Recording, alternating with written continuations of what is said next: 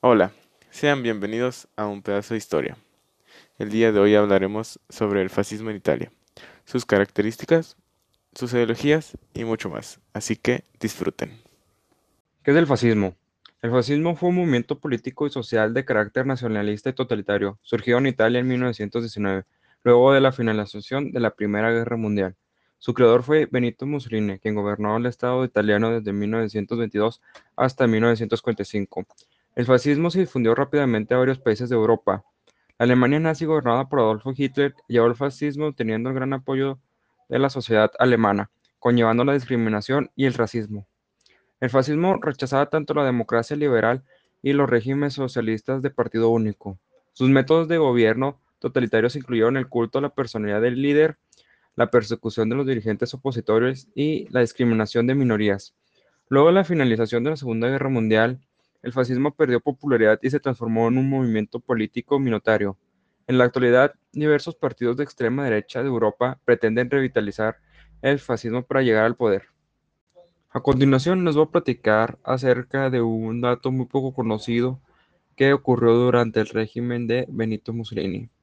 El niño que casi asesina a Mussolini era un muchacho de 15 años. Una mañana en 1926 despertó con un plan. Estuvo a punto de cumplirlo, pero por error falló sus disparos. Si hubiera acertado, la historia hubiera sido muy distinta. El niño se llamaba Adeno Zamboni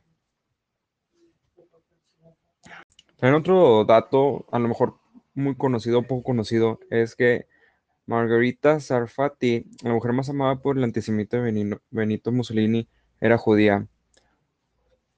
Algo también curioso es el eslogan que usaba Benito Mussolini durante su dictadura, que era Mussolini siempre tiene la razón.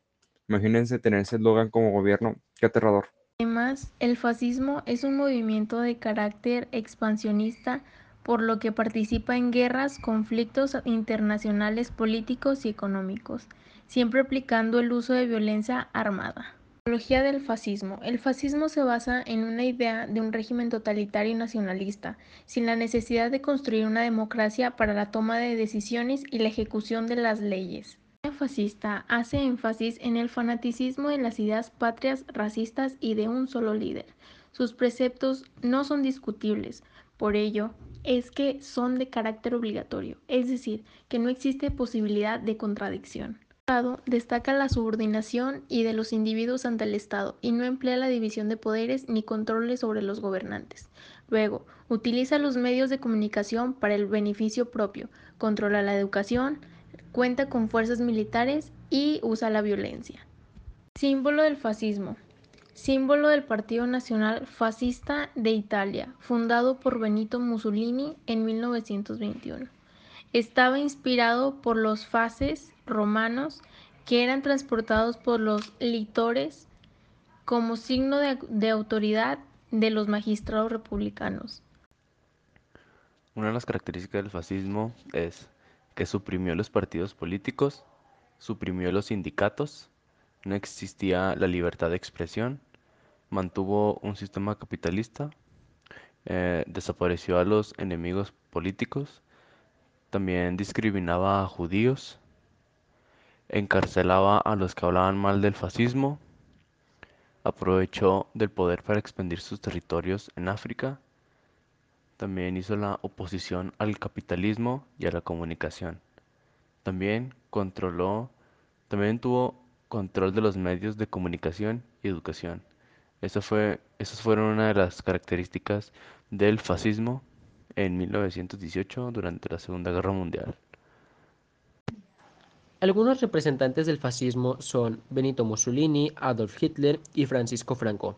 Benito Mussolini fue un militar y político italiano que gobernó Italia de 1922 hasta 1943. Adolf Hitler fue un dirigente político alemán, líder del Partido Nacional Socialista Alemán y en 1933 ganó las elecciones y se convirtió en canciller de Alemania y quien gobernó como Führer para el pueblo alemán. Francisco Franco fue un militar y político español que lideró un golpe de Estado en contra del gobierno del Frente Popular y gobernó España de 1939 hasta 1975. Hablaremos de las consecuencias del fascismo. La mayor consecuencia que dejó el fascismo en Europa fue el estallido de la Segunda Guerra Mundial. Otra fue el panorama de destrucción de numerosas viviendas y otras construcciones que también fueron destruidas. Además, las, las comunicaciones como puertos, ferrocarriles, puentes y viáctudos fueron destruidos al igual que las grandes ciudades que fueron las que más sufrieron daños. Una de las mayores consecuencias fue la falta de materias primas y recursos financieros. El nivel de exportación se redujo a la mitad, llevando a estos países a un nivel muy bajo de beneficio. La participación de Italia en la Segunda Guerra Mundial tuvo dos fases muy bien diferenciadas. A partir de 1940, bajo el mando del dictador Benito Mussolini, Italia luchó al lado de la Alemania nazi de Adolf Hitler, contra Francia, Reino Unido y los demás aliados. En la segunda fase, a partir del derrocamiento de Mussolini en 1943, el rey Víctor Emanuel III y su nuevo gobierno firmaron armisticio y se alinearon con los aliados. Así como les mencioné anteriormente sobre las características del fascismo, ahora les voy a mostrar sobre las causas del fascismo. Esta se divide en tres secciones, económicamente, políticamente y socialmente. Económicamente, Italia concluyó la guerra debilitada, con la industria dañada, con la parte norte, o sea, el área más desarrollada, muy afectada por los combates y el resto con una estructura rural todavía anticuada. Socialmente, la crisis económica llevó a que varios sectores de la clase obrera se agitara.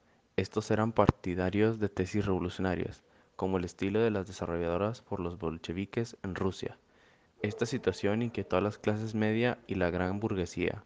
A partir de entonces, se vivieron atraídos por acciones contrarrevolucionarias y violentas de los fascistas frente a la izquierda.